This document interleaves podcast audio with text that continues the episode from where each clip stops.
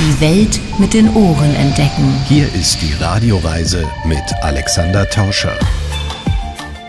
Sie hören die Radioreise mit Alexander Tauscher. Ich grüße Sie. Diesmal geht es von Berlin nach Potsdam. Zwei Nachbarn, der eine etwas größer, der andere kleiner, aber auch feiner. Eine Reise der Kontraste erwartet uns, denn wir beginnen auf der etwas unbekannteren Seite vom Alexanderplatz in Berlin. Hier verändert sich die Stadt, hier ist noch vieles im Umbruch. Dafür wird es in Potsdam prächtig, wenn wir den legendären Park von Sanssouci betreten werden.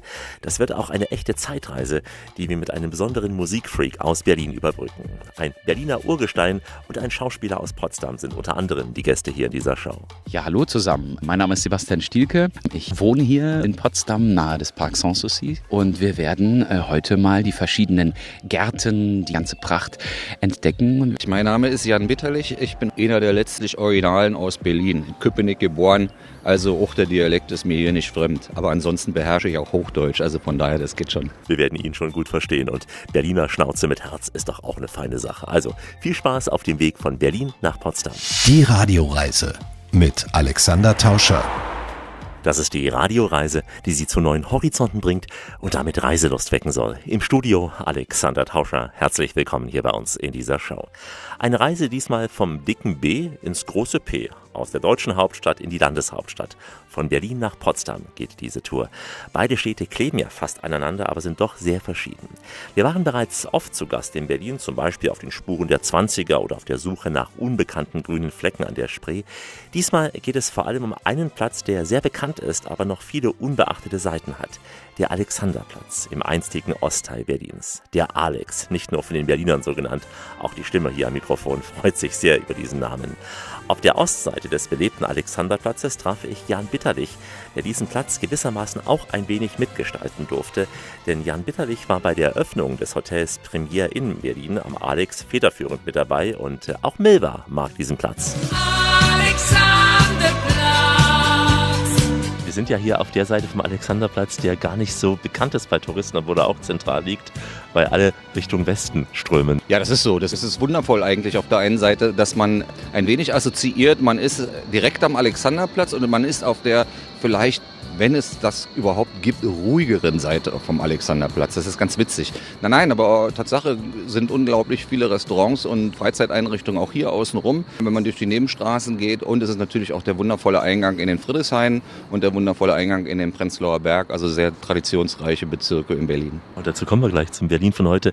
Vielleicht beginnen wir mal mit Alex. Alexanderplatz, ein sehr historischer Platz in Berlin. Schon vor dem Ersten, Zweiten Weltkrieg war hier ja eines der Herzen Berlins. Und wer in Hallen See geschwuft, geschwitzt steht ihm den Eselhof, der fährt immer mal wieder mit der Hand über den Alexanderplatz. Ähm, Tatsache ist, glaube ich, der Alexanderplatz neben dem Kurfürstendamm das Markenzeichen in Berlin, beziehungsweise das, was jeder kennt. Und wenn er den Alexanderplatz nicht kennt, dann assoziiert er die Mitte Berlins eben halt mit dem Fernsehturm. Und Tatsache ist es so, dass vom Alexanderplatz wundervoll man in jedwede Richtung ausströmen kann mit allen erdenklichen Verkehrsmitteln, Bus, Tram, U-Bahn, S-Bahn, Regionalexpresse. Eine ganz hervorragende Mischung. Hier war ja schon vor dem Zweiten Weltkrieg Straßenbahnkreuz, hier tobte das Leben in Berlin. Tatsache. Und äh, witzigerweise ist das dann äh, zu den DDR-Zeiten ist die Straßenbahn ja abgeschafft worden. Also es fuhr keine Straßenbahn über den Alex. Und erst nach der Wende, Mitte der 90er, Anfang der 2000er, ist das alles wieder zum Leben erweckt worden, was ich persönlich finde, was es unglaublich interessant macht und äh,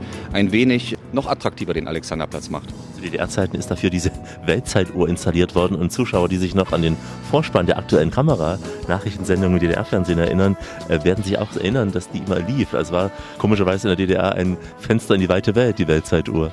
Das erstens. Zweitens war sie Treffpunkt. Wir hatten in den 70er Jahren mal die Weltjugendfestspiele in Berlin. Ähm, auch dort war es ein beliebter Treffpunkt sämtlicher Nationen, die an diesem Event teilgenommen haben. Und es ist auch heute noch Treffpunkt. Also wenn man nicht weiß, wo man sich trifft, weil der Alexanderplatz ja doch ein Stückchen größer ist, äh, als man vielleicht mal annimmt, treffen wir uns am Alexanderplatz wird nicht funktionieren, sondern man muss irgendwo schauen, dass man einen zentralen Treffpunkt ausmacht. Und dass die Weltzeituhr das Aushängeschild des Alexanderplatzes. Sie haben ihn ja erlebt jetzt auch vor der Wende, nach der Wende, auch vor allem, denke in den Wendejahren sehr belebter Platz. Hier fanden ja übrigens in der Nähe die große Demo statt. 4.11.89. Können Sie sich noch erinnern dran? Nee, da tatsächlich nicht, weil ich zu der Zeit nicht in Berlin war. Aber diese Demos sind natürlich durch die Medien sowohl im DDR-Fernsehen als auch in anderen Kanälen sind sie natürlich zu sehen gewesen, in anderen Kanälen teilweise noch viel sichtbarer als es äh, SFB. ja, zum Beispiel. Aber es war interessant, wie viel Politiker, Kulturwissenschaftler, Theaterleute, Musiker sich engagiert haben natürlich auch Politiker, um diese Wende eben Tatsache herbeizuführen. Wir brauchen ein neues Verhältnis von Politik und Recht und ein gänzlich neues Verhältnis zur Wahrheit. Und dafür ähm, steht der Alexanderplatz, dafür stehen die unter den Linden, dafür steht die Liebknechtstraße und da steht der August-Bebel-Platz. Und dann gab es die Phase, hatte ich das Gefühl, 90, 91, 92, da hatte der Alexanderplatz so Mühe, sich zu finden. Alle strömten in den Westen. Man wollte erstmal rüber zum Kudamm und der Alex war DDR-Zeiten modern, aber dann irgendwie trostlos geworden. Das stimmt.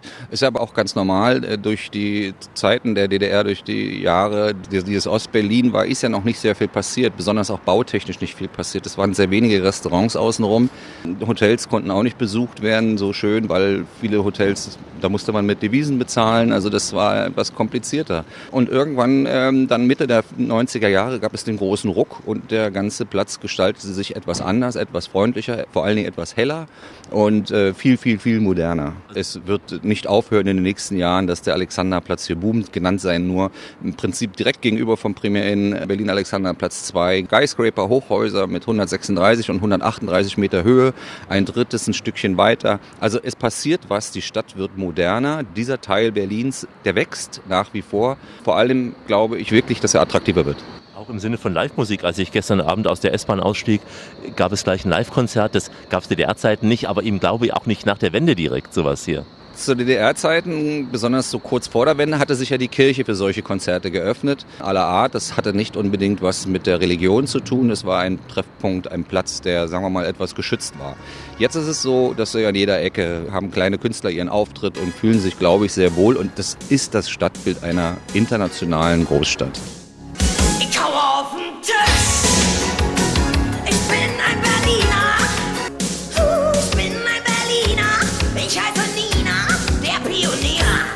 Nina Hagen, geboren in Ostberlin, ging dann rüber in den Westen, lebte eine Zeit lang auch in Amerika und kam dann zurück in ihre Heimat.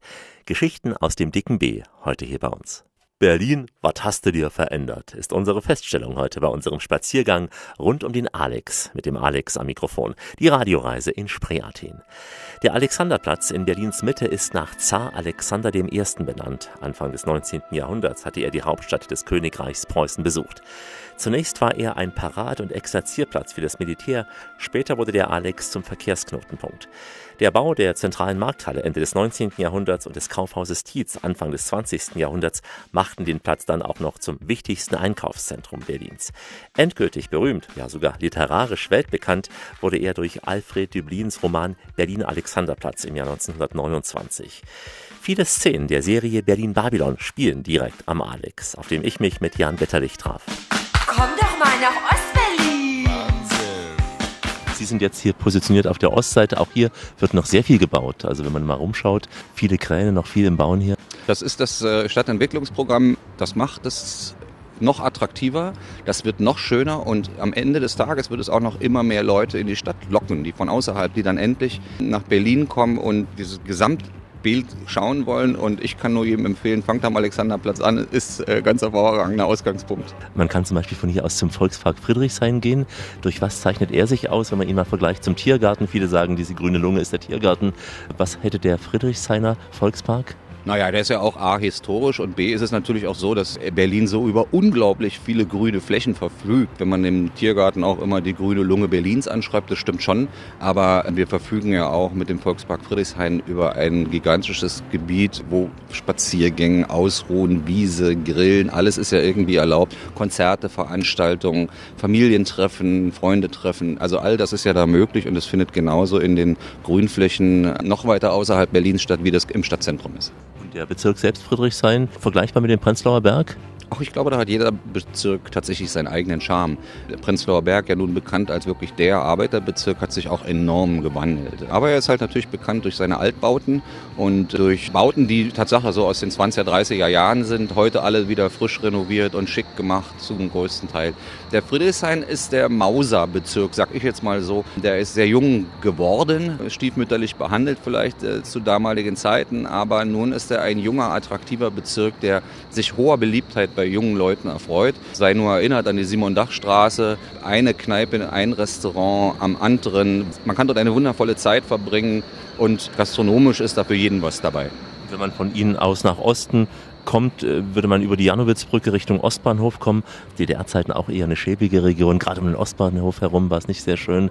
Da tut sich ja auch einiges. Ja, das ist Wahnsinn. Was sich zwischen Ostbahnhof und Warschauer Straße getan hat, ist schon Wahnsinn. Das fing ja mal ganz klein an mit der damaligen O2, heute Mercedes-Benz Arena. Was sich dort getan hat mit Salando, mit Mercedes-Benz, die dort sitzen, mit äh, vielen Hotels, die sich auch dort ansässig ist, mit der Eastside Gallery, mit dem Zugang zur Spree, zum Wasser Wasser. Das ist natürlich ein ganz toller Teil Berlins geworden. Auch der Osthafen dann hat sich auch viel getan? Der Osthafen ist ja nun bekannt als Medienviertel. Und dort sitzen viele nationale, aber auch internationale Filmproduktions- und Musikproduktionsgesellschaften vor allem. Hat es, glaube ich, auch einen Aufschwung erfahren, der seinesgleichen sucht in einer Stadt in Deutschland.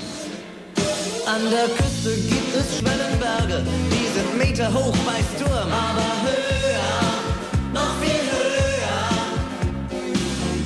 der Berliner Fernsehturm.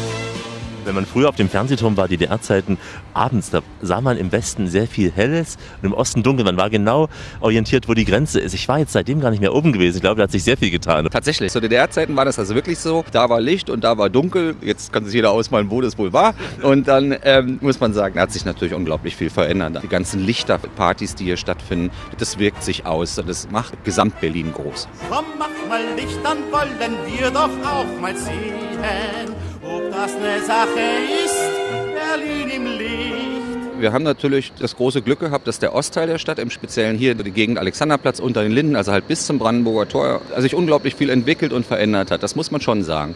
Aber die Stadt wächst an sich. Das heißt also auch der alte Westteil der Stadt boomt. Und auch dort gibt es schöne Gegenden. Auch dort musste renoviert werden. Auch das war eine Stadt, die in den 50er, 60er Jahren aufgeblüht ist. Und das Gesamtbild Berlins rückt ein wenig enger zusammen. Jeder findet seinen Teil, in dem er sich wohlfühlt in Berlin. Das ist, glaube ich, das Markante. Die einen sagen, ich muss in die Jugendteile, Prenzlauer Berg, Friedrichshain. Die anderen sagen, ich möchte in den kulturellen Teil. Das ist sicherlich Berlin-Mitte, sicherlich Charlottenburg-Schöneberg. Und die anderen sagen, ich muss raus, wo es Wasser ist. Da gibt es auch wieder zwei Sachen. Unsere beiden wundervollen großen Seen, der Müggelsee in Köpenick, von wo ich übrigens herkomme. Schöne Gegend da. Wundervoll. Und natürlich aber auch der Wannsee in Zehlendorf. Das ist ganz toll. Also das sind ganz tolle Erholungsgebiete. Du bist mein Berlin! Sind ja Berliner hier geboren, wohnen jetzt am Rand von Berlin. Zufrieden, wie sich Berlin entwickelt? Ja. Ich bin wirklich stolz auf die Stadt. Ich finde, dass Berlin eine außerordentlich Wandlung genommen hat, sicherlich bedingt durch die Nachwende, aber es ist schon interessant, wie die Stadt sich entwickelt. Und auch wenn man den äh, Vergleich zieht zu anderen internationalen Städten, London, Paris, New York, es ist schon Wahnsinn, was hier in Berlin alles stattfindet und noch stattfinden wird. Und auch gegen alle Kritik. Oft wird Berlin so dargestellt, dass hier nichts funktioniert. Man kennt die Pannen vom Flughafen, aber es funktioniert ja doch mehr, als eben nicht funktioniert. Also ich glaube, Elbphilharmonie und Projekt 21 oder wie sich das in Stuttgart genau nennt, sind, glaube ich, äh, Paradebeispiele, was auch am BER alles schiefgelaufen ist. Natürlich ist es peinlich und äh, ist nicht unbedingt werbewirksam gewesen für die Stadt, aber es entwickelt sich und ich denke, eine Entwicklung braucht Zeit, geht nicht von jetzt auf gleich. Bereich. Und am Ende des Tages wird man unglaublich viele schöne Erfahrungen mitnehmen aus Berlin und wird stolz sein, mal in dieser Stadt gewesen zu sein. Du siehst geil aus, Berlin. So geil Berlin. Ja, und geil war Berlin bereits vor 100 Jahren. Wir springen gleich zurück, zurück in die goldenen Zwanziger. Die einen finden es geil, die anderen manchmal abstoßend. Berlin, eine Stadt, die polarisiert, die aufregend ist, die aufregt, aber ganz sicher niemals langweilt. Auf dem Weg vom Alexanderplatz des 21. Jahrhunderts ins Potsdam vor Jahrhunderten kommen wir nun in die 1920er Jahre in Berlin, in der Radioreise mit Alexander Tauscher. Wir begleiten den Grammophon-DJ Stefan Wute nach dem Motto Berlin, da liegt Musik drin. Stefan führt Gäste durch sein Berlin an die Stellen, wo Berlin in den 20er Jahren voriges Jahrhundert wild und verrucht war. Im Koffer trägt Stefan ein Grammophon.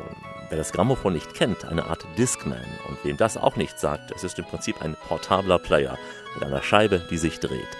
Ich hatte Stefan bereits mehrfach in Berlin getroffen. Mein Kollege Carsten Teuber vom Teuber Talk hatte sich daraufhin auch an die Fersen dieses DJs geheftet. Diesmal sind wir also mit ihm rund um den Neuendorfplatz unterwegs. Also es geht von Ost nach West durch Berlin in Richtung Potsdam. Unsere Tour beginnt im Bezirk Schöneberg. Das war in Schöneberg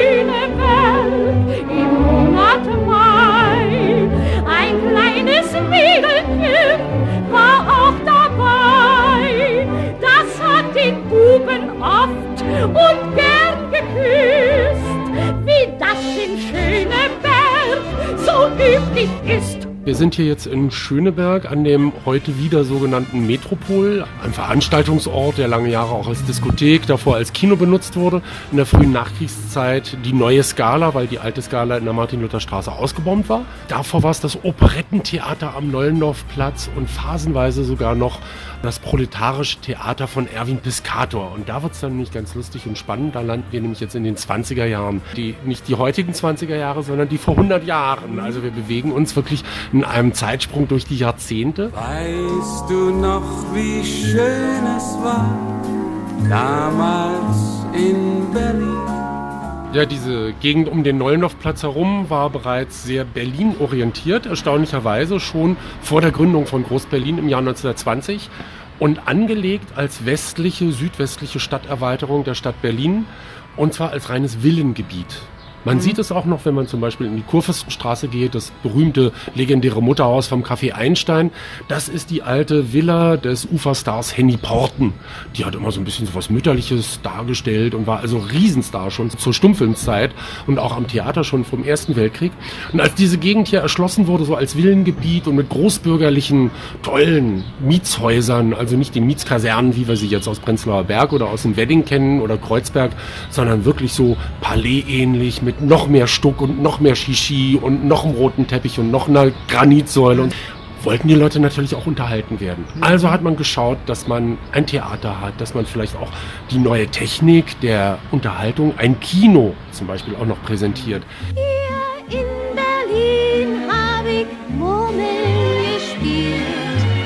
Hier hab ich zum ersten Mal die Liebe gefühlt. Drum will ich hier bleiben, mir kann nicht vertreiben, Und hier auf der Ecke stand also wirklich ein großes Kino, wo unter anderem auch die, deutsche Uraufführung von dem Erich Maria Remarque Film Im Westen nichts Neues stattfand, die damals allerdings auch schon von der SA gestört wurde. Also das war ein Riesenskandal, als sich das hier abspielte. Hier dieses Metropol ist ehemalige Operettentheater am Neulendorfplatz. Man guckte, dass die Leute eben auch an ihre Unterhaltung kommen, ihre Cafés haben, ihre Tanzlokale, ihre Versammlungsorte. Es gab hier auf dem Neulendorfplatz ein riesengroßes Tanzcafé, das damals sehr legendär und berühmt war, das Café Wörz. Ist heute völlig vergessen, man sieht auch keine Spuren mehr davon. Und dadurch, dass es eben nicht so ein Szene- und Einschläger geladen war, wie jetzt zum Beispiel das Eldorado, das war ja nur in Fremdenführern als was sehr Originelles und äh, die Femina als elegantestes Tanzlokal Europas. Berliner Mädels musst du wissen, das sind die schönsten auf der Welt. Berliner Mädels können küssen, dass jeder Stein vom Herzen fällt. Eldorado ist eine Gründung der früh 20er Jahre. Das ursprüngliche war auch tatsächlich ein Restaurant von einem italienischen Gastronomen in der Kantstraße gegründet. Und das zog dann später, als es dort also Konkurs anmeldete, Höhe Leibnizstraße muss es gewesen sein, zog es in die Martin-Luther-Straße und hat ehemalige Versammlungs- und Ballsäle übernommen. Es war also ein großes Tanzlokal mit angeschlossenem Restaurant gegenüber der Skala. Und es gab dann eine kleinere Dependance hier in der Motzstraße. Und das war dann eben so der Ort, wo es immer hieß, hier ist's richtig. Also jeder sollte nach seiner Fasson selig werden. Und es gab dann also Transvestiten, Damenpaare, Männerpaare, jeder tanzte mit jedem. Düster, düster, ach, ach, ich hab dich ja so lieb. Düster, düster, du mein kleiner Herzenslieb. Es war also so originell und besonders und obskur, dass es also eine Touristenattraktion wurde weil teilweise hatte es was Groteskes, teilweise hatte es was sehr Gesittetes und Elegantes. Und so mancher Tourist aus Neuruppin oder aus Castrop-Rauxel mag dann tatsächlich den Herren, Damen auf den Leim gegangen sein und dachte, er hat jetzt eine schöne Blondine kennengelernt. Nur war diese Blondine ein Herr in Travestin. Süßer, süßer, süßer, in meiner Sammlung hast du gerade noch gefehlt. Ja, in seiner Sammlung hat der Süße noch gefehlt. Und äh, für den Süßen war es unter Umständen eine bittere Überraschung. Das wilde, das verruchte, das freizügige Berlin in den Warring Twenties, den goldenen Zwanzigern. Hier ist Rias, Rundfunk im amerikanischen Sektor, im einstigen. Wir sind nämlich im Berliner Bezirk Schöneberg unterwegs mit dem Grammophon-DJ Stefan Wute hier in der Radioreise mit Alexander Tauscher. Stefan erzählt auf seinen Swingwalks von Bars und Tanzpalasten, in denen vor rund 100 Jahren heiß getanzt wurde. Es sind oft Namen, die es heute so nicht mehr gibt. Wir erinnern damit an das kleine und große Amüsement der großen und kleinen Leute. Damals, vor 100 Jahren, gab es weder Internet noch Fernsehen. Das Radio steckte noch in den Kinderschuhen. Wer also etwas erleben wollte, der musste eben, ja, wie mein Berliner Kollege Carsten Teuber so schön sagte, seinen Podex vor die Türe bewegen. Schöner Schigolo, armer Schigolo, denke nicht mehr an die Zeiten. Sogenannte Gigolos oder Eintänzer waren tatsächlich engagiert worden von großen Hotels und von großen Tanzpalästen, um die Kriegerwitwen und die wohlhabenden Damen, die hier in der Stadt ausgingen, eben auch zu bespaßen. Sie waren tatsächlich zum Tanzen da. Also wir kennen alle den Regisseur Billy Wilder, der sich sein Journalistenstudium als Eintänzer im Eden Hotel, dem teuersten Hotel des Berliner Westens, also hatte einen unglaublich tollen Ruf, galt als modernstes Hotel Europas oder zumindest Deutschlands, weil es hatte in jedem Zimmer fließend warm Wasser, eine eigene Toilette und in jedem Zimmer elektrisch Strom. Und ganz große Besonderheit, es war ein 1400 Quadratmeter großer Dachgarten vorhanden. Und auf diesem Dachgarten war ein Minigolfplatz installiert. Und dort traf man dann eben auf Billy Wilder und andere Eintänzer, die dann pro Tanz zusätzlich bezahlt wurden und sich ihre Tanzschuhe äh, kaputt getanzt haben. Just a gigolo everywhere I go, people know the part I'm playing. Hier das Metropol war ein Operettentheater am Neulendorfplatz, erst mit klassischer Operette und in den 20er Jahren zog Erwin Piscator mit seinem Theater des Proletariats hier ein und es wurden also auch Kabarettrevuen gespielt. Es gab einen kleinen Konzertsaal, der nannte sich Mozartsaal. Dort haben also auch Plattenfirmen wie zum Beispiel die berühmte Elektrola eine Zeit lang wegen der schönen Akustik auch Schallplattenaufnahmen gemacht. Es war also ein Schallplattenstudio installiert worden. Und im großen Saal mit Orchestergraben und großer Bühne spielten sich dann große Revuen ab. Und unter anderem eine Revue, und da habe ich hier die Platte dabei, die so ein bisschen die 20er Jahre charakterisiert. Diese Revue hieß Es liegt in der Luft. Es liegt in der Luft, spielt in einem Kaufhaus. Orientiert so ein bisschen am Kaufhaus KDW. Gebrüder Albrecht der 20er Jahre, sie haben mit einfachen, billigen Kaufhäusern eine Unmenge an Geld verdient und es kam das Luxuskaufhaus des KDW, das eben aus dieser Billigmarke herausfiel und dann eher Konkurrenz zu Wertheim sein konnte oder eben auch zu Tietz, weil Tietz war ja auch sehr angesehen damals, wurde ja dann arisiert zu Hertie. Und das KDW hatte so originelle Geschichten, wie zum Beispiel ein Hundesitter, weil man sollte mit dem Hund natürlich nicht durchs Kaufhaus laufen. Und all dies taucht in dieser Revue auch auf. Es gibt dann also den Portier, der äh, sich beklagt, er würde eines Tages reich werden und er lehnt sich zurück, jetzt haben wir eine Demokratie und dann kommt immer dieser Refrain, ich weiß, das ist nicht so, ich weiß, das kommt nicht so, ich weiß, das wird nie sein. Also, ja, das ist schon immer hochpolitisch. Ich hab zu Haus ein Graf, ein Graf, ein Grammophon, das macht so schön trara, trara. Ich habe hier also eine Stahlnadel, die ich einschraube in eine Soundbox, die aus einer Glimmerscheibe besteht und einem Ring.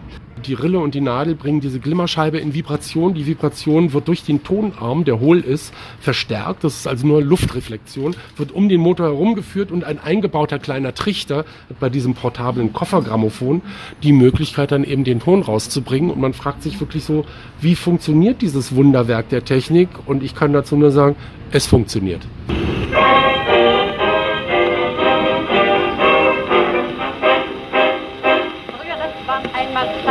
Der Schatz ist nicht zu bestreiten. Man bestand dann treu wie später nur noch aus Nervosität. Die Titelmelodie aus dieser Kaufhausrevue Es liegt in der Luft, es sang Margot Lyon und Oskar Karlweis, begleitet vom Orchester der Revue, also tatsächlich hier vom Theater am Nollendorfplatz unter Leitung von Mischa Spuljanski. Das war quasi die Antwort auf Friedrich Holländer. Das waren so zwei Chansonkomponisten und Autoren, die in freundschaftlicher Konkurrenz nebeneinander existierten und natürlich miteinander befreundet waren und sich kannten.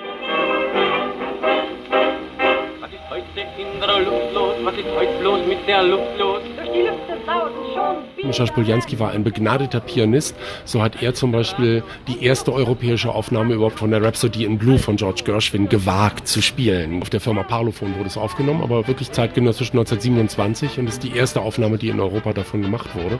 Ansonsten wurde hier im Theater sowas gespielt wie von Paul Abraham, Victoria und ihr Husar. Da kommen dann so Hits raus wie Mausi, süß warst du heute Nacht. Meine Mama war aus Yokohama und so. Also unglaublich tolle Blödelschlager, die hier also wirklich ihre Uraufführung erlebt haben. Meine Mama ging nur im Pyjama, weil Papa das gerne sah. Von der Mama ist das Verführerische, vom Cher Papa ist das Pariserische. Ja, meine schöne Mama war aus Yokohama, aus Paris ist der Papa. Solche Schlager gehen einfach ins Ohr und die Texte sind gut zu merken. Das war ein bekannter Schlager der frühen Jahre aus der Operette Victoria und ihr Husar. Grammophon-DJ Stefan Wuth packt später noch seltenere Aufnahmen aus auf unserem kleinen Swingwalk durch Berlin, schon fast auf halbem Weg nach Potsdam. Wie immer an dieser Stelle auf Weiterhören. Die Welt mit den Ohren entdecken. Hier ist die Radioreise mit Alexander Tauscher. Richtet auf eure Lauscher, denn hier spricht der Tauscher, der Alexander, grüßt ihr alle miteinander und wünscht auf diese Weise eine schöne Radioreise. Heute BB von Berlin nach Brandenburg, aus der Bundes- in die Landeshauptstadt. Vom Alexanderplatz, der sich ja ziemlich verändert in Berlin, ins historische Schloss Sanssouci von Potsdam. Und auf dem Weg dahin noch eine Runde Berlin vor rund 100 Jahren. Unterwegs zwischen den Stadtbezirken Charlottenburg und Schöneberg mit dem Grammophon-DJ Stefan Wute. Jetzt, ganz genau gesagt, Motzecke Kalkreuzstraße. In historischer Gegend im Bermuda-Dreieck. Bereits in den 20er Jahren des letzten Jahrhunderts gerne als solches betitelt, weil zwischen Neulendorfplatz, KDW am Wittenbergplatz und Viktoria-Luise-Platz so mancher Laden und manche Kaschemme war, wo man das nachts ohne weiteres verschwinden konnte. Es konnte auch passieren, hier vis-à-vis -vis war das Eldorado, dass manche Herren im Eldorado verschwunden sind und komischerweise als Damen wieder rauskamen. Sind schwer zu durchschauen. Ja, das Eldorado war also der Inbegriff für ein Lokal, das unglaublich tolerant war, wo Männer mit Männern tanzten, Frauen mit Frauen, Frauen mit Männern übrigens auch. Die Frauen haben dann geführt, beziehungsweise die Frauen waren gar keine Frauen, sondern sahen nur so aus. Also es war ein gemischtes Transvestitenlokal. Im gleichen Haus, im ersten Stock, war auch ein Salon mit angeschlossenem Puff und so. Das ist also alles sehr drollig und originell. Ja. Ich bin eine Frau, die weiß, was sie will. Ich habe mein Tempo, ich habe meinen Stil. Hier in der Gegend, in der Nollendorfstraße, ist tatsächlich ein Haus, wo auch eine Gedenktafel dran steht, nämlich für den Schriftsteller Christopher Isherwood, der ja zwei Jahre in Berlin lebte und hier auch sein Buch Adieu Berlin geschrieben hat, also Goodbye to Berlin, woraus der Film Cabaret mit entstanden ist. Und er lebte dort in der Pension von Fräulein Schneider. Auch das spielte sich in der Gegend hier ab. Das war in Schöneberg. Diese Gegend, Neulendorfplatz selber, dieses sogenannte Kielgarnviertel, war ein Villengebiet und hier die Kalkreuzstraße, die Augsburger Straße bis ran zur Eisenacher Straße, das ist alles noch Charlottenburg. Wir sind hier also im reichen und wohl etablierten Charlottenburg. Deshalb gibt's hier diese schönen Paläste mit Marmortreppen und Granitsäulen. Ne? Und fort mit Schnörkel, Stuck und Schaden, fort mit ganzen Hausfassaden. Ne? Wurde damals schon festgestellt. Ja, man wollte eben alles nüchtern und schlicht haben. Berlin ist ja keine schicke Stadt. Paris ist eine schicke Stadt. London hat Geld und ist schick. Berlin hat nie viel Geld gehabt. Und Berlin war immer so, die Berlinerin ist so praktisch. Sinclair ja. Waldorf, ne? Oh, wie praktisch ist die Berlinerin und so. Die macht aus Lampenschirmen Hüte, Badetrikots aus einer Tüte, aus einer Hängematte, nein, wie gescheit, schneidet sie sich ihr Abendkleid. Die Berlinerin sagt sich, naja, ich kann ja irgendwie bei Gerson einen tollen Stoff kaufen. In der Modezeitung sehe ich ja die tollen Kleider aus Paris. Ich gehe zu meiner Schneiderin, die kann mir das ja nachschneidern. Die sagte dann eben trotzdem so, ich habe jetzt so ein Pariser Modell auf schick. Berlinerin ist nicht schick, sie macht auf schick. Das ist so der Unterschied. Oh, wie praktisch, oh, wie praktisch ist die Berlinerin. Wir hören jetzt eine Platte, die tatsächlich als Titel sehr mit dieser Gegend zu tun hat. Ein schöner, schwüler Tango. Dieser Tango heißt Süßer, Süßer, ach, ich hab dich ja so lieb. Und dieser Tango ist dem Sänger Max Mensing gewidmet, 1932. Ob du ein Wiener bist, ob ein Pariser, für mich bist du mein kleiner Süßer. Süßer.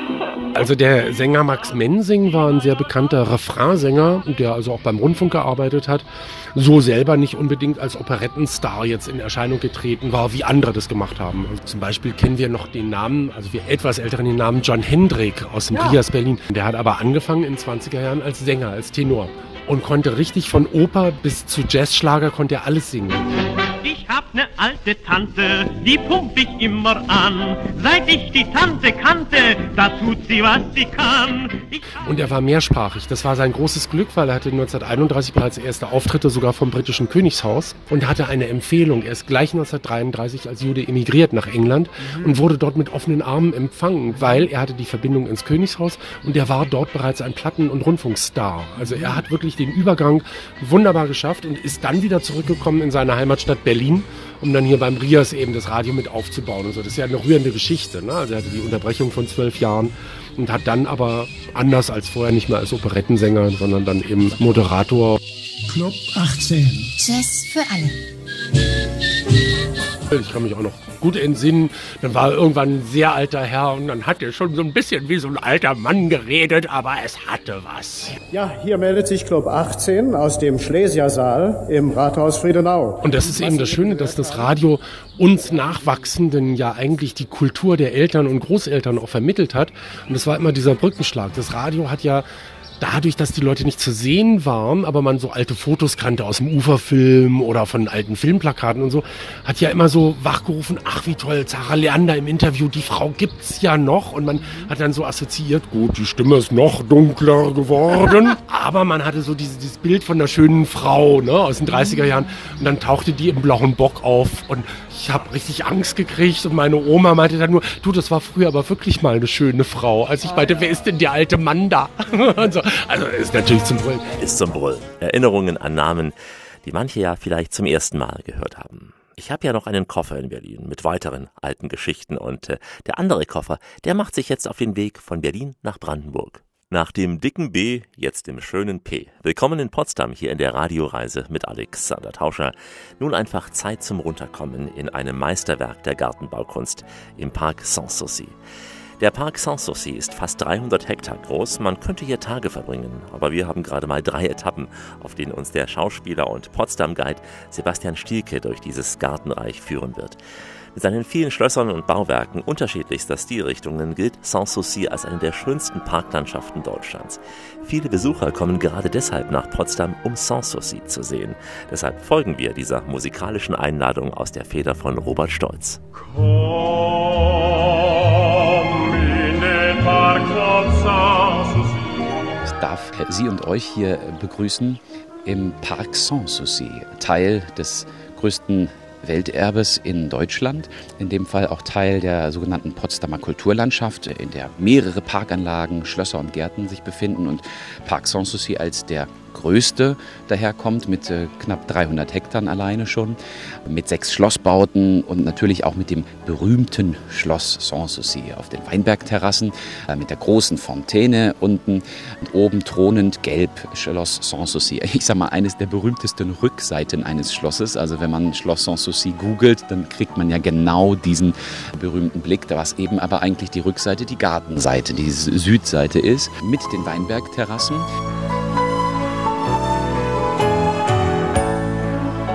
Ist ja wie ein grüner Teppich und nur in der Mitte die Freitreppe sichtbar, ansonsten die Mauern verdeckt.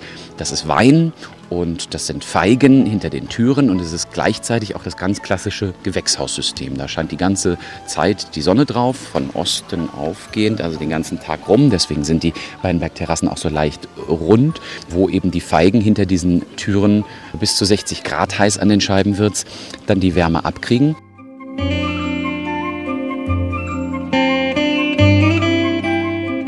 Obendrauf eben Gelb Schloss Sanssouci. Gelb ist die Farbe der Privatheit, ja, also zurückgezogen, fernab des höfischen Protokolls, was sich da Friedrich der Große, wie er genannt wird, oder der alte Fritz, offiziell Friedrich II., da geschaffen hat damit wir es gleich für die nicht französisch sprechenden übersetzen. Sans souci heißt Sebastian. Ohne Sorgen. Also eigentlich hätte man es auch Schloss ohne Sorg nennen können, ja, ohne Sorgen. Da man aber ja damals Französisch an den Höfen, in den Schlössern gesprochen hat und äh, Friedrich der Große eben auch sehr frankophil war, ist es eben nicht Schloss ohne Sorge, Schloss ohne Sorg, sondern Schloss sans souci. Friedrich der Große war auch einer der ersten, wenn nicht der erste König, der in der Neuzeit wieder zum Beispiel in, in, Schlachten und Co. mit dem Pferd auch voranritt. Das kennt man sonst aus dem Mittelalter, die Ritter und Co. Wo er gesagt hat, also sollte mir dann mal in einer Schlacht wie auch immer was passieren, dann bringt mich zu meinem Refugium, wo ich ohne Sorgen, also sans souci sein kann. Da hatte er hier auf dem ehemals Wüstenberg, wie das hieß, das war der Name, der sich eingebürgert hatte, weil die fehlenden Bäume, die Eichen, die hier vorher standen, für den Stadtbau gebraucht worden sind, ja, die, die Pfähle. Da hat er gesagt, auf diesem Wüstenberg habe ich eine Gruft für mich, also schon zu Lebzeiten erschaffen, hatte ich auch Test gelegen und so weiter und bringt mich dann dahin. Da kann ich dann ohne Sorgen verweilen. Erst da kam man dann auf die Idee, Mensch, dann könnte ich da auch, ich nenne es jetzt mal so ein Gartenhäuschen dahinsetzen, zum Weinchen trinken mit Kumpels abends. Und das ist es.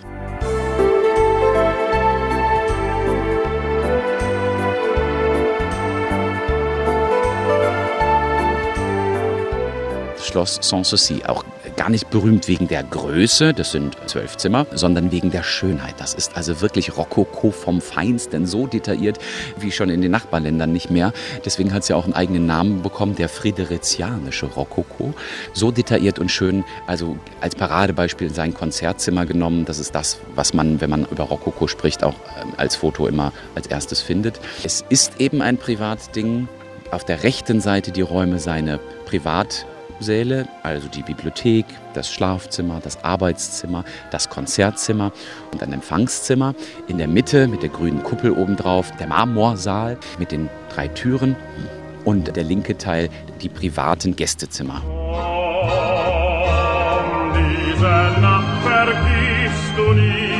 Es gibt zig Theorien, warum zum Beispiel auch der Schriftzug oben Sans, Souci Punkt und auf dem großen I nochmal ein Punkt, was ja für Großdruckbuchstaben eigentlich nicht üblich ist, ist nichts hinterlassen worden, warum er es so geschrieben hat. Der Park Sanssouci hat sich über mehr als zwei Jahrhunderte entwickelt. Unterschiedliche Gartenkünstler waren daran beteiligt, darunter Namen wie zum Beispiel Peter Josef Lené.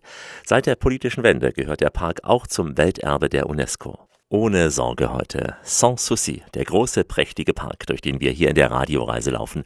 Alexander Tauscher an der Seite des Guides, Autors und Schauspielers Sebastian Stielke.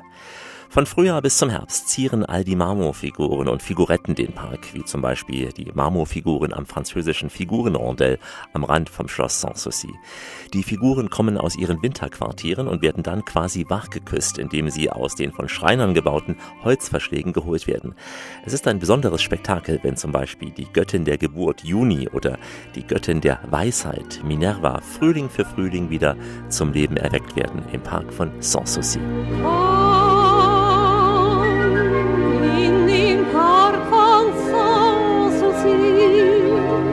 dieser Park ist eine Schönheit und vieles äh, muss man sich erklären lassen. Er gründet sich nicht auf den ersten Blick, aber alles ist durchdacht. Äh, beginnt zum Beispiel am Eingang, als wir durch die Kirche gelaufen sind und du mir gesagt hast, hier gibt es Reminiszenzen an Elisabeth, weiß-blau, Hügel, aber auch eine weiß-blaue Säule, Sebastian? Eigentlich ist dieser Park perfekt geplant. Ja? Also wenn dann da mal irgendwo ein, einem Baum ein Ast fehlt, der fehlt nicht. Ja? Der wird seit 150 Jahren so geschnitten, dass er fehlt, damit man eine sogenannte Sichtachse auf etwas zu hat. Ob das jetzt ein Postament mit einer Figur ist, einer Büste, oder ob das ein vier Kilometer weiter entferntes Schloss ist. Aber da gibt es immer wahnsinnig viele Sichtachsen. Im Barock arbeitet man da mit einem sogenannten Point de vue, also ein Hingucker, auf das man auf geraden Wegen drauf zugeschnitten auch gerade drauf zulaufen kann. Auf dem Weg dorthin kreuzt man ja wieder andere Sichtachsen und man hat immer das Gefühl, oh, was ist das? Oh, was ist das? Also Neugierde erwecken, das macht Interesse und einen schönen Park. Übrigens auch beim Städtebau schöne Städte aus. Und äh, es ist eben alles durchdacht, wie du gesagt hast. Es ist ein Unterschied zwischen einem Rasen, ja, im Barock äh, oder einer Wiese oder einer sogenannten Langgraswiese. Also wir haben da nicht vergessen zu mähen. Das ist ja. die historische Maat zweimal im Jahr, diese langen Grashalme, in denen die Wege auch tiefer eingelassen sind, damit man sie nicht sieht, damit sie quasi das Landschaftsbild nicht stören, diese Wege. Und das führt dazu durch diese historische Maat, da sehen wir gerade eine Libelle zum Beispiel, dass es ganz viele Insekten gibt. Das sind Biotope und es ist Natur.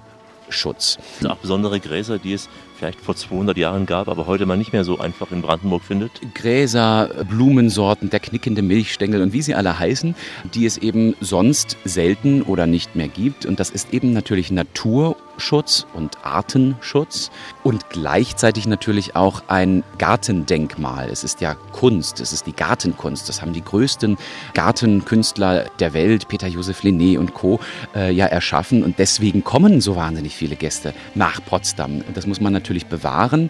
Äh, deswegen ist es auch, ich sag mal, kein öffentlicher Park, sondern nur ein öffentlich zugänglicher. Der wird morgens aufgeschlossen, abends abgeschlossen. Deswegen darf man aber eben auch diese Wiesen, Langgraswiesen und Grünflächen nicht betreten. Man soll einfach abschalten, man soll runterkommen, man soll entschleunigt werden. Das ist eigentlich der Sinn von Parkanlagen. Und da sind auch hektikverbreitende Fahrräder nicht einmal schiebend gestattet. Und da gibt es eben zum Abschalten, runterkommen, entspannen nicht nur diese Hauptachse, auch viele kleinere Wege, auch schattige Laubengänge, die einen schönen französischen Namen haben? Äh, Berceaus, also genau. Eine der wenigen Möglichkeiten, wo man auch bei so einem heißen, sonnigen Tag wie heute dann Schatten finden kann.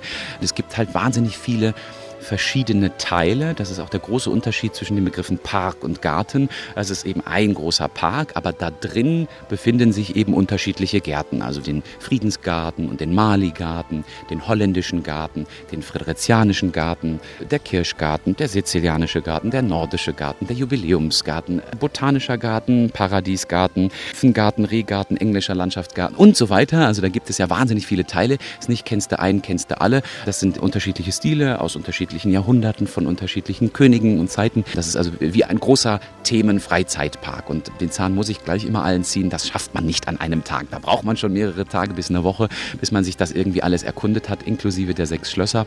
Eben Schloss Sanssouci gar nicht mal als das Hauptschloss, auch wenn es den gleichen Namen wie den Park hat. Jetzt geografisch am Ende der Hauptallee ist das neue Palais mit mehreren hundert Räumen natürlich das größte. Das, was äh, gerne immer mal auch wieder als das preußische Versailles betitelt wird, hier der Gesamtpark mit dem großen Komplex am Ende das neue Palais, wo ja der Hohenzollern, also die Könige und Kaiser, die königliche Familie, auch bis zum Ende der Monarchie 1918 gewohnt haben als Residenz. Und apropos Monarchie, er ist ja auch besungen worden. Komm in den Park von Sanssouci.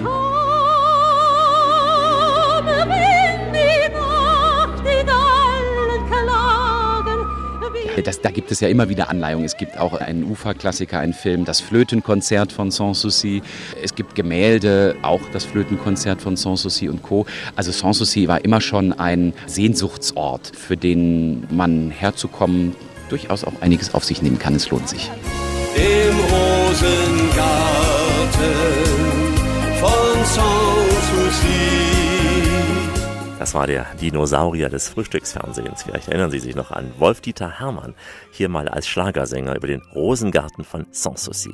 Ein Lied, das im Original aus den 1930er Jahren stammt. Schon Luigi Bernauer sang über diesen Rosengarten am Neuen Palais. Den hatte nämlich Kronprinzessin Victoria errichten lassen. Sie lebte hier in dieser Sommerresidenz mit ihrem Gemahl, dem späteren Kaiser Friedrich III. Naja, in Preußen gab es so viel Friedriche, also Fritze, sieht man gar nicht mehr durch. Deutschland hat so viele schöne Orte und so herrliche Parks. Heute ist einer unser Ziel. Sanssouci, die große Perle von Potsdam, hier in der Radioreise mit Alexander Tauscher. Etliche Schmuckstücke habe ich auf dem Rundgang mit Sebastian Stielke nur von weitem sehen können. Zum Beispiel das chinesische Teehaus. Friedrich der Große hatte in der Nähe seines Sommerschlosses diesen golden glänzenden Pavillon errichten lassen. Um das chinesische Teehaus herum sind lebensgroße, vergoldete Sandsteinfiguren musizierender und speisender Chinesen gruppiert. Und dieser Ort, den Friede Hensch besingt, der blieb mir auch völlig verborgen. Die alte Mühle im Park von Sanssouci. Wir haben den sizilianischen Garten gesehen.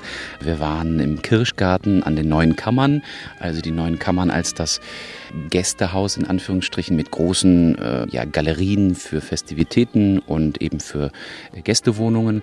Wir waren durch den sizilianischen Garten auch wieder Hauptallee. Wir haben Sichten gesehen auf äh, Schlösser, in Parkanlagen rein, also sogenannte Landschaftsmalereien. Auf den Wegen bleiben immer. Die führen als stumme Führer einen schon zu den schönen Sichten. Auch Belvedere auf dem Klausberg, das war der höchste Punkt äh, unter der Zeit von Friedrich des Großen übrigens. Und natürlich haben wir die großen Türme Türme des Orangerieschlosses gesehen. Das Orangerieschloss als der jetzt höchste Punkt im Park mit zwei Aussichtstürmen, drittgrößte Orangerie der Welt mit den Palmenhallen. Also das dauert vier bis fünf Wochen, diese beweglichen Kübelpflanzen, die Palmen und so weiter in den Park wieder rauszubringen nach dem Winter und eben vor dem Winter wieder rein, um sie zu schützen.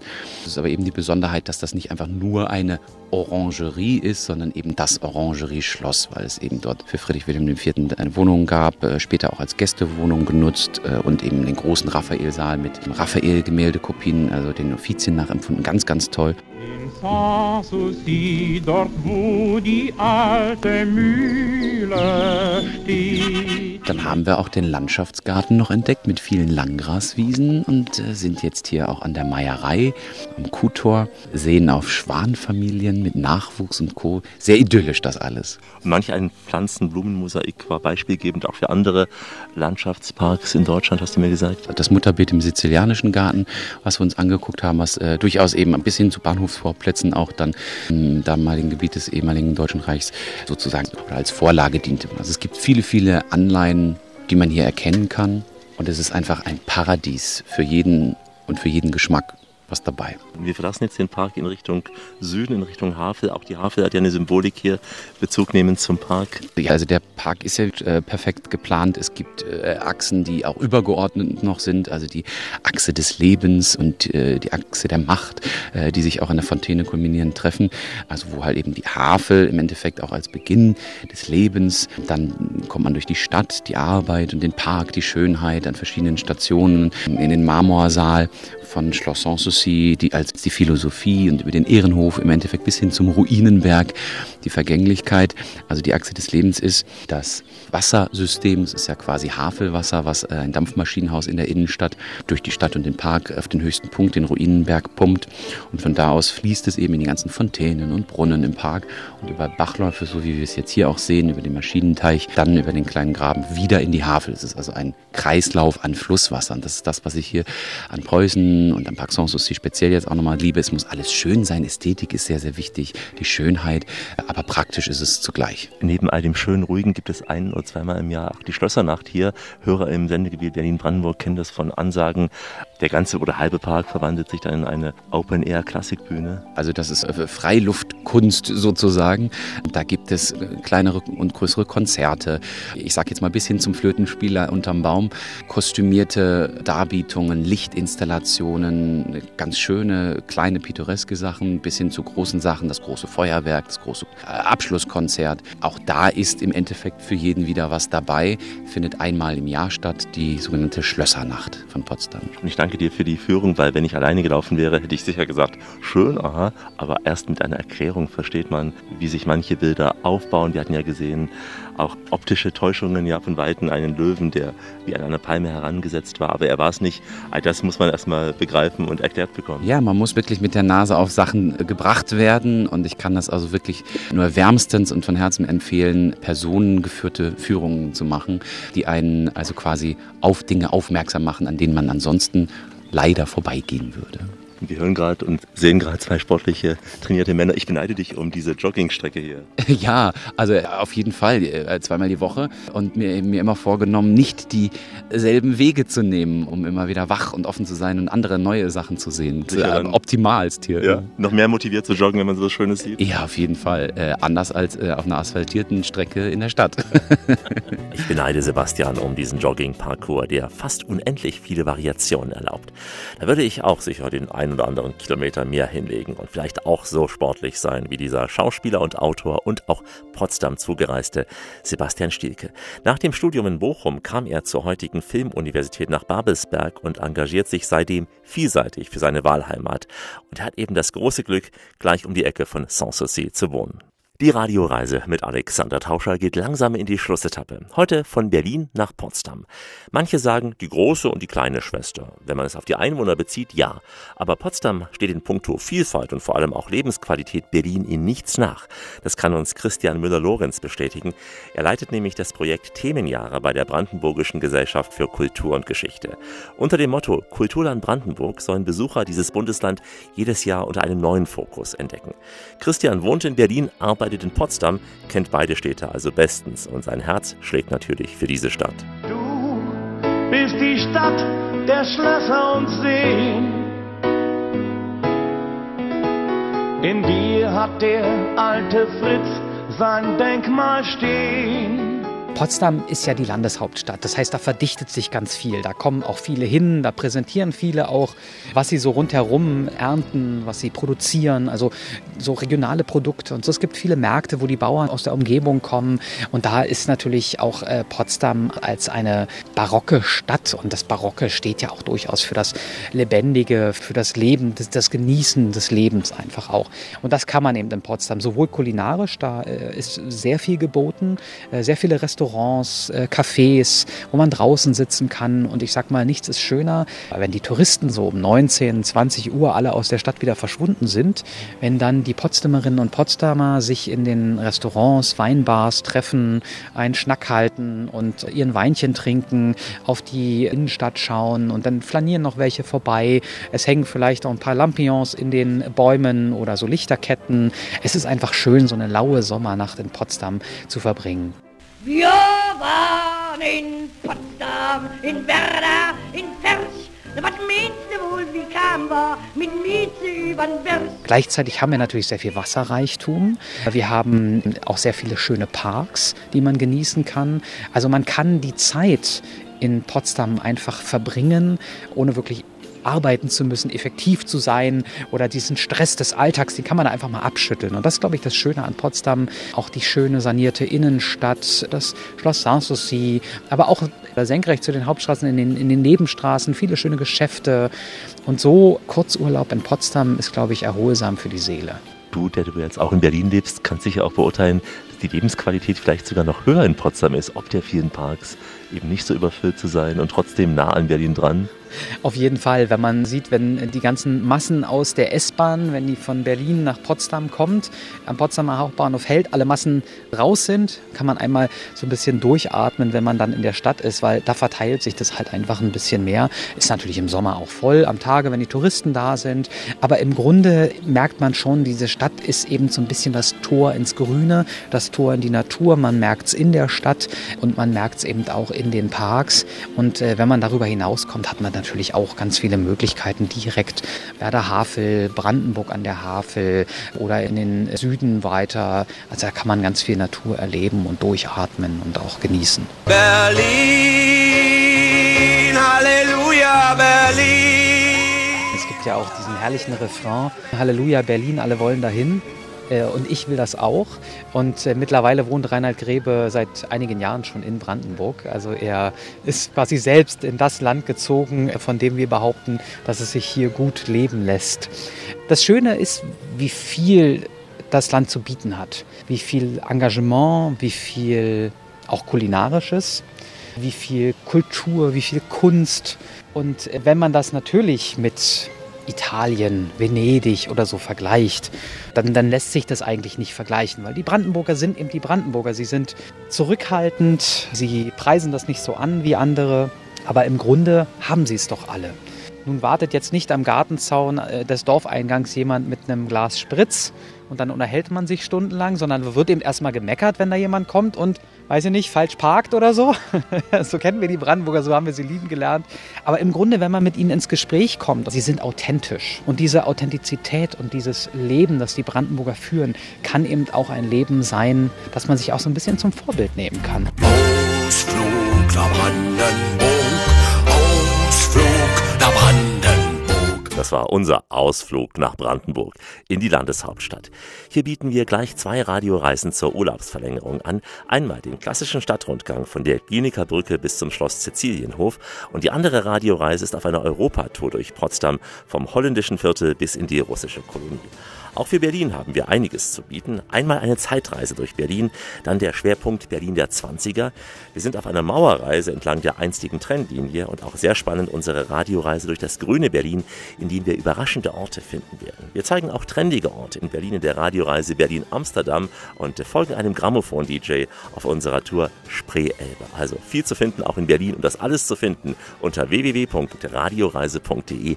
Nicht nur zum Hören als Podcast, auch mit vielen Bildern und Texten unseren Blogs www.radioreise.de und überall dort, wo auch Berliner und Potsdamer gute Podcasts finden.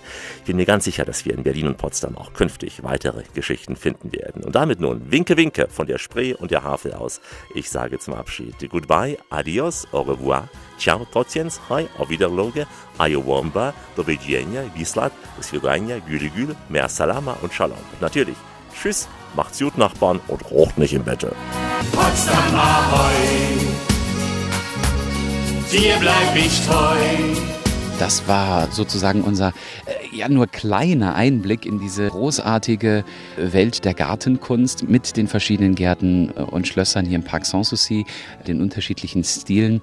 Auch ich, Sebastian Stielke, würde mich freuen, wenn wir uns denn mal sehen in einem der Gärten im Park Sanssouci. Wir sehen uns Wir sehen uns wieder in unserem Spreeathen. In unserem Spreeathen. Jan Bitterlich verabschiedet sich in dem berühmten Dialekt. Denken Sie dran, die Spree ist auch nur ein Fluss, schwimmen Sie nicht so weit raus. Tschüssi. Jo, so ist das. Bleiben Sie schön reisefreudig, meine Damen und Herren, denn es gibt noch mindestens 1000 Orte in dieser Welt zu entdecken. In diesem Sinn, wie immer, bis bald. Das war die Radioreise mit Alexander Tauscher. Alle Podcasts und Blogs auf radioreise.de.